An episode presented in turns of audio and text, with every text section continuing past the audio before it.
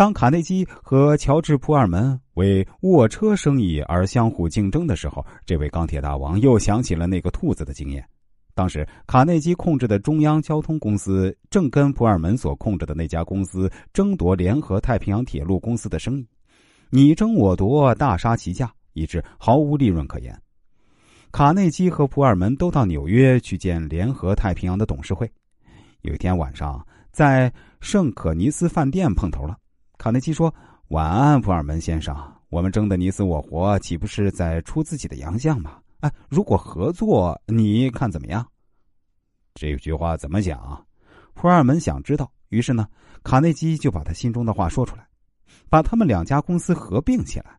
他把合作而不相互竞争的好处说的天花乱坠。普尔门注意的倾听着，但他并没有完全接受。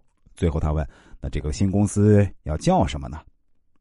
卡内基立即说：“普尔门皇宫卧车公司。”当然，普尔门目光一亮，“嗯，到我房间来。”他说：“我们来讨论一番。”这次的讨论改写了一页工业史。安德鲁·卡内基这种记住以及重视朋友和商业人士名字的方式呢，是他领导才能的秘密之一。他能够叫出许多员工的名字。很得意的说：“当他亲任主管的时候，他的钢铁厂没有发生过罢工事件。记住他人的姓名，在政治上与商业界和社交上的重要性几乎一样。一名政治家所要学习的第一课是：记住选民的名字就是政治才能，记不住就是心不在焉。”罗斯福开始竞选总统的前几个月中，其助手吉姆每天要写数百封信。分发给美国西部、西北部各州的熟人朋友。而后，他乘上火车，在十九天的旅途中呢，走遍美国二十个州，行程一万多公里。他除了火车，还用其他交通工具，像轻便马车、汽车、轮船等等。吉姆每到一个城镇，都去找熟人进行一次极其诚恳的谈话，接着再开始下一段的行程。当他回到东部时，立即给在各城镇的朋友每人一封信。请他们把曾经谈过话的客人名单寄过来。那些不计其数的名单上的人，他们都得到极目亲密而极富礼貌的复函。